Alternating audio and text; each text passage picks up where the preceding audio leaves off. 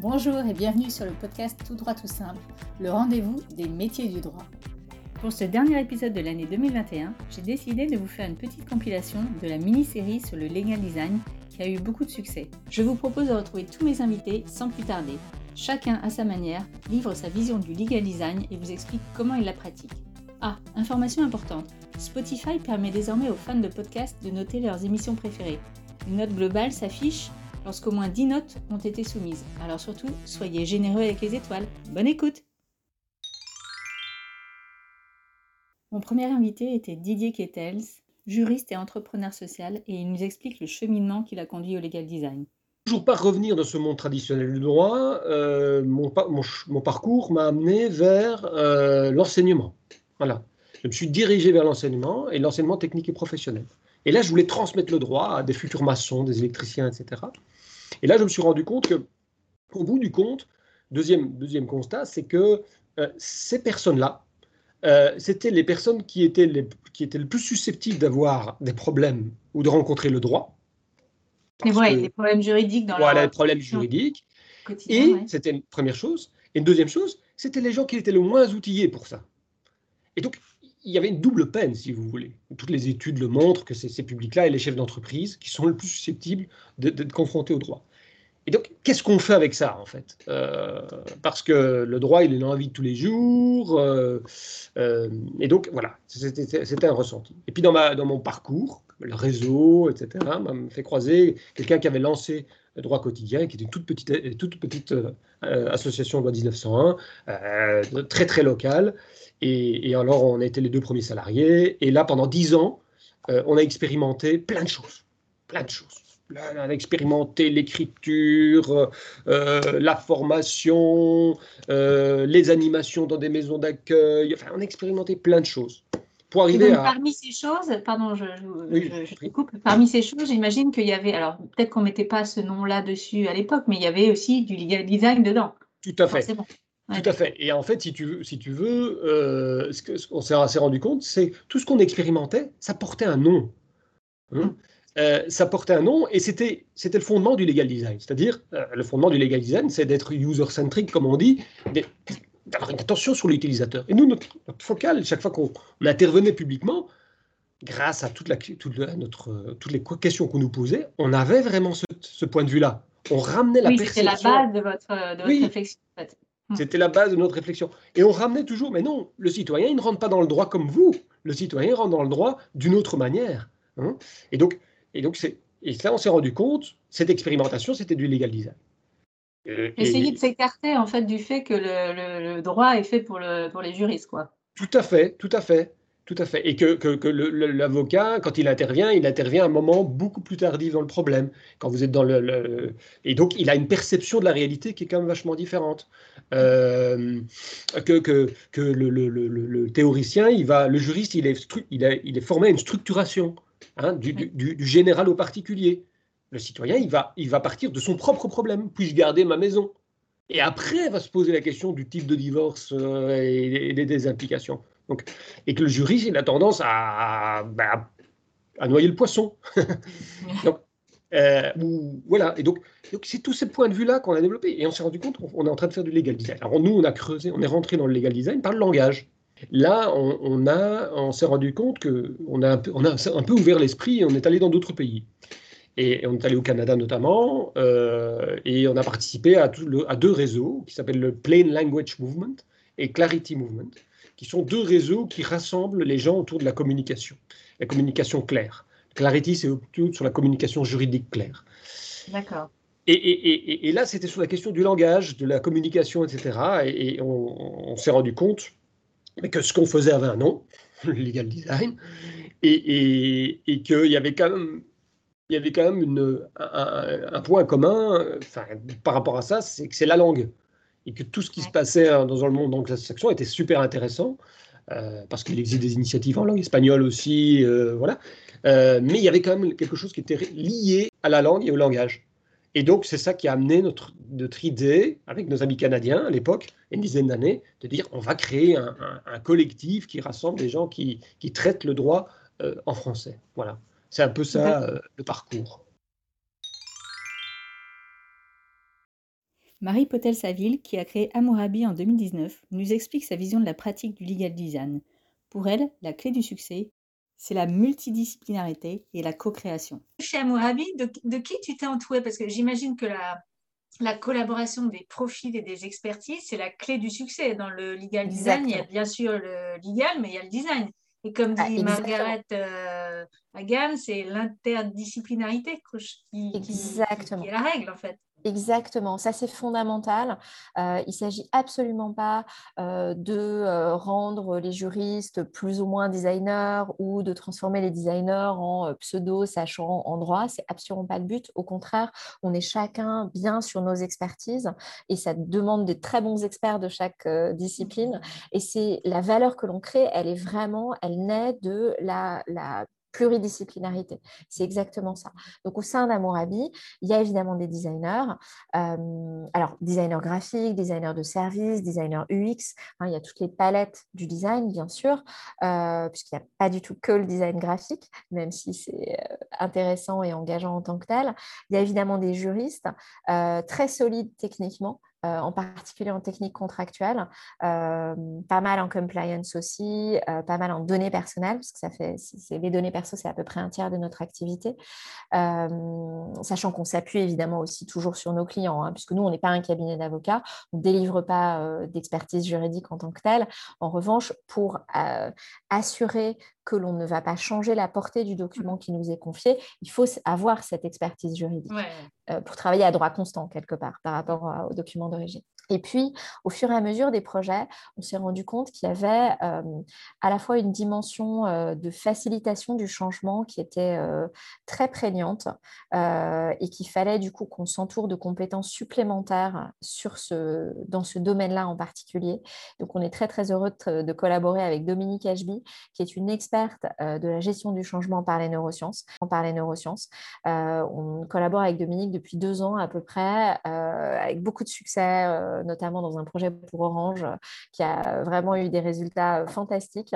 et donc, les, neurosciences, c'est extrêmement important dans notre démarche parce que finalement, quand on est à la fac de droit, moi, j'ai le sentiment a posteriori que on passe à côté euh, de très nombreuses disciplines qui pourraient être des leviers d'efficacité du droit. En fait, on se, on se prive de leviers d'efficacité. Euh, c'est terriblement dommage parce que pour ne citer que les neurosciences, mais il y a d'autres leviers. Oui, il y a la euh, psychologie, il y a la bien sûr. il y a... Bien sûr, bien sûr. la, la, sociologie, tu l'as dit. le, en tout cas, pour ce qui est des neurosciences, c'est absolument fondamental quand on fait un métier de conviction, hein, parce que qu'on est à convaincre un juge ou des interlocuteurs en interne, ça reste ça. Euh, quand on fait un métier de conviction, pouvoir avoir une meilleure compréhension de la façon dont le cerveau va capter l'information, qu'est-ce qu'il va retenir, où le cerveau va mettre son, son énergie euh, pour euh, peut-être agir par réflexe et ne pas lire du tout, ou au contraire mettre un peu d'attention pour résoudre un problème, bah, c'est fondamental. où est-ce que, ses yeux vont aller dans un... Mais oui. Mmh. Comment l'œil capte, comment ça remonte au cerveau, c'est fondamental si tu veux lutter contre euh, un fléau mondial qui est le blind signing euh, des privacy policy, par exemple. Mmh. Euh, c'est un fléau par rapport au consentement informé, au consentement éclairé qui est requis dans le RGPD, mais mais même maintenant, avec le, malgré le, enfin, j'allais dire malgré le RGPD, c'est soit précoché, soit on coche de toute façon parce que sinon on n'a pas accès. Donc euh, il n'y a même plus cette lecture. Euh, Exactement. Et donc c'est un problème juridique parce que tu n'as pas le caractère éclairé du, du, consentement, donc tu te mets en risque. Mais c'est aussi un, un, fléau. Il y a un rapport très intéressant de l'OCDE euh, en 2018 ou 2019, je ne sais plus, qui qui pose le postulat que euh, l'opacité de l'information en ligne, euh, liée au fait que les conditions générales en ligne, les privacy policy en ligne ne sont pas du tout compréhensibles et ne sont pas faites pour ça, l'opacité que ça crée euh, devient une menace pour l'économie de marché. Siem Ayadi a travaillé dans de nombreux groupes français et elle a fondé Juridi Legal Design en 2019. Elle revient sur la méthode du legal design en cinq étapes qu'elle applique avec ses clients. tout cas l'application de la méthodologie du legal design, qui est en cinq étapes, qu'on peut citer par la suite, c'est l'état d'esprit du juriste pour se déconcentrer sur sa matière et essayer d'aller vers son client pour comprendre son besoin et pour répondre de façon opérationnelle à, des, des, problématiques juridiques. Alors, du coup, c'est quoi les cinq étapes? Les cinq étapes, la première et pour moi la, la, plus importante, c'est l'empathie cognitive, c'est-à-dire euh, comprendre l'environnement, le besoin et la personnalité de, son, de ses clients avec une méthodologie qui peut s'apprendre pour les juristes. Avec l'empathie, donc on comprend le besoin client, les contraintes, le ressenti euh, de son client. Par la suite, c'est la, deuxième étape, c'est la définition de la problématique juridique en partant du problème opérationnel du, client interne hein, ou pour les avocats, euh, leurs clients externes. La troisième étape, c'est l'idéation, c'est-à-dire c'est la base du métier du juriste. Je viens explorer toutes les solutions juridiques possibles pour pouvoir proposer des solutions pragmatiques opérationnelles à mon client. Et euh, l'idéation, euh, il s'agit de, faire, de savoir faire du brainstorming, c'est-à-dire faire jouer et développer l'intelligence collective d'une équipe juridique. Par la suite, on commence à rédiger sa réponse, on utilise les notions de langage juridique clair et visuel. Et euh, la dernière étape, c'est le test, c'est on construit un prototype, ce qu'on appelle dans notre jargon, nous les juristes, mon projet de mail ou de contrat ou de ce qu'on souhaite comme information juridique, on l'envoie à son client et on essaye d'avoir son retour, son feedback euh, pour améliorer notre document ou notre prestation ou notre organisation. Euh, et euh, en fait, la dernière étape, c'est une itération. là où le juriste peut pêcher, c'est qu'on n'a pas la, culture de, de l'erreur et de l'itération de la remise en question et se, dire, j'ai proposé une solution, je vais faire en sorte de l'améliorer constamment. Et donc, je me remets en question, je, je retravaille ma, ma, solution pour l'améliorer, in fine, dans un besoin de satisfaire son client et d'être business partner, opérationnel, apporteur de solutions et non pas uniquement un expert en droit, euh, un sachant qui dit la règle de loi, sans pour autant proposer des solutions pragmatiques, opérationnelles euh, et engageantes pour euh, ses clients internes. Lydia Zunino et Olivier Beaujean, tous deux ont une double formation en droit et en communication et ils reviennent sur les formations en legal design. Je, rebondissais sur, cette volonté d'être clair. C'est vrai qu'en France, là, les premières démarches aussi qu'on fait, c'est autour de deux grands publics. Le premier public, c'est les étudiants on mène euh, des actions ponctuelles de, sensibilisation hein, euh, au langage clair. Par exemple, on l'a fait très récemment avec l'école doctorale de Bordeaux. Mais tu as aussi euh, des universités, par exemple celle de Cergy ou Saint-Quentin, ou, des écoles de commerce qui intègrent le langage clair dans leur formation de manière pérenne. Donc ils sont, ils sont sensibilisés, je dirais, dans la durée à, cette volonté de créer de la clarté dans, dans la communication juridique. Oui, tu veux dire, c'est intégré au cursus euh, aussi bien que l'histoire du droit ou euh, maintenant c'est. Euh, oui, ça fait vraiment partie. Bah, tu as des modules, alors c'est variable, hein, ça peut être de 2 mmh. à 3 heures, mais ça peut aller jusqu'à 20 heures, qui sont dédiés au langage clair et au langage clair appliqué appliqué aux techniques contractuelles, appliqué au droit des affaires, même appliqué au droit boursier. Donc, tu vois, on, avance, on avance. Alors, on est au tout début, mais, euh, mais ça commence, c'est important de le noter. Le, retour des étudiants euh, que vous avez, leur réaction face au legal design? Euh, Écoute, cette question, elle est vraiment d'actualité parce que euh, lundi, euh, j'assistais à la soutenance comme lecteur euh, d'une étudiante, la soutenance d'un mémoire d'une étudiante qui terminait son master dans une université, l'UC Louvain, ici en Belgique, et qui a rédigé un, guide pratique des droits du, patient en, utilisant complètement la méthode du, legal design. et donc, elle, a, sondé, elle, a sondé les patients. Ouais, c'est pas médecin, sont des patients. elle, a, procédé à un sondage auprès, auprès de patients, voir quelles étaient leurs, euh, leurs attentes. Euh, elle a prototypé son guide. Elle, elle a après euh, refait un, testing. et donc, elle a vraiment initié cette méthode du legal design dans la rédaction d'un mémoire, ce qui était tout à fait novateur. Et donc, elle a dû se battre avec son promoteur, le professeur Jean-Marc Homans, pour, pour pouvoir imposer cette, cette, méthode bah, par rapport à, des méthodes académiques très, très traditionnelles. et donc, son retour à elle, bah, c'est un grand vent de fraîcheur de se dire, bah, tiens, finalement, moi, dans mon mémoire, j'ai pu mettre en pratique des choses qu'on ne m'apprend pas spécialement. J'ai dû découvrir une nouvelle méthode que j'ai mise en pratique, de choses qu'on ne m'apprend pas spécialement dans mon, au cours de mon, cursus. J'ai géré un projet seul euh, en impliquant mais, toute une série de personnes et en centrant mon travail quelque part sur l'utilisateur qui est ben, évidemment la finalité même du legal design. Et quelque part, c'est remettre le droit au centre des préoccupations ben, des préoccupations humaines, des, préoccupations des personnes auxquelles il, va s'adresser, que ce soit un client, euh, un, citoyen. Donc voilà, je pense que euh, c'est faire revenir le droit euh, vers ben, sa fonction première. Romain Gérardin est designer UX et enseignant en design, et Sidi Juste est juriste d'entreprise et passionné de nouvelles technologies.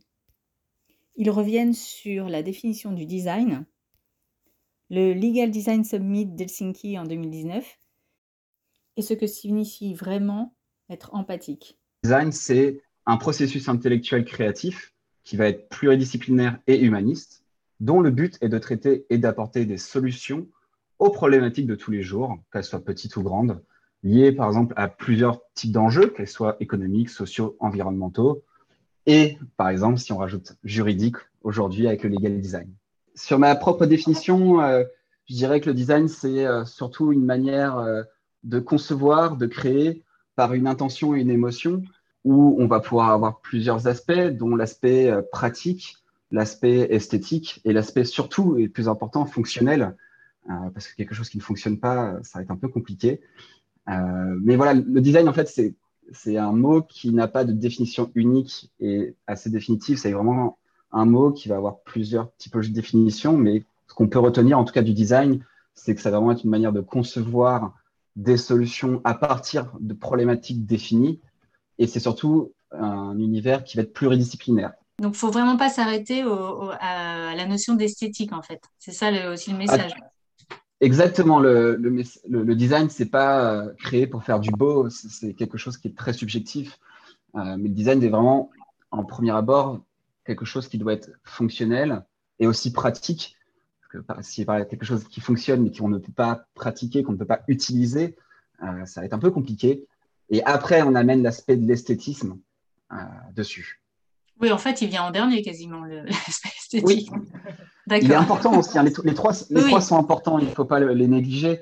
Mais euh, il faut vraiment prendre les trois, ces trois mots, en tout cas ces trois mots d'ordre, dans, le, dans le sens pour tout le monde. Comme préalable, c'est très clair.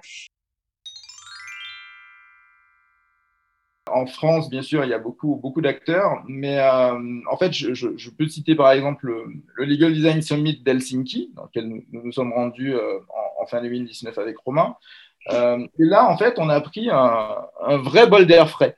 C'est-à-dire que, enfin, quand je dis bol d'air frais, je ne parle pas seulement de la météo d'Helsinki, mais en fait, on a vécu une expérience rafraîchissante parce que c'est un événement vraiment fondateur euh, où il y a un vrai esprit communautaire euh, et, on constate vraiment un impact systémique du legal design à travers le monde, et que ce soit en Amérique latine, en Europe du Nord, etc.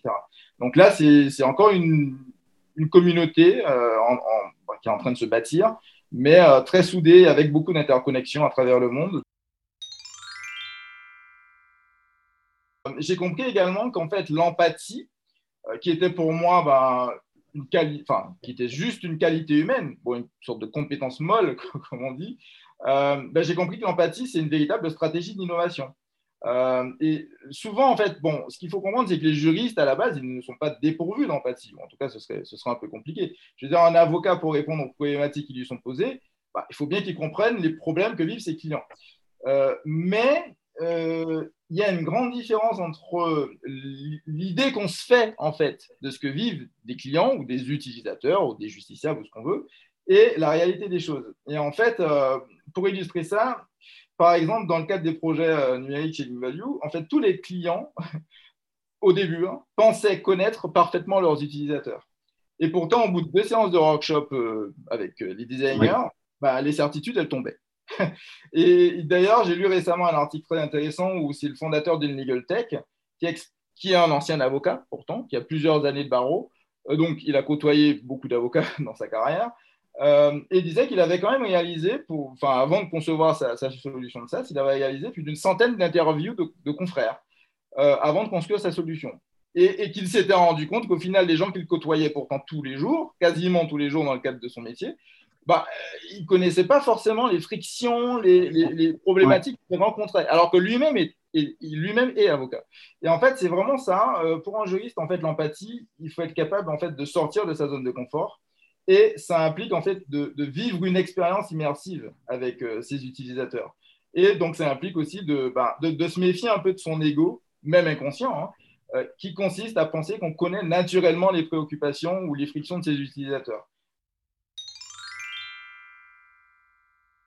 Sophie Lapissardi est avocate spécialisée en droit public des affaires et elle a mis au point une méthode pour euh, se former au legal design qui s'appelle l'ExClair.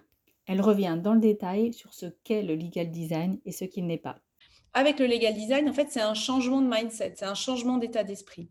Hmm. On va mettre en exergue son expertise parce que justement, on va pouvoir communiquer de manière plus efficace, plus claire avec nos clients.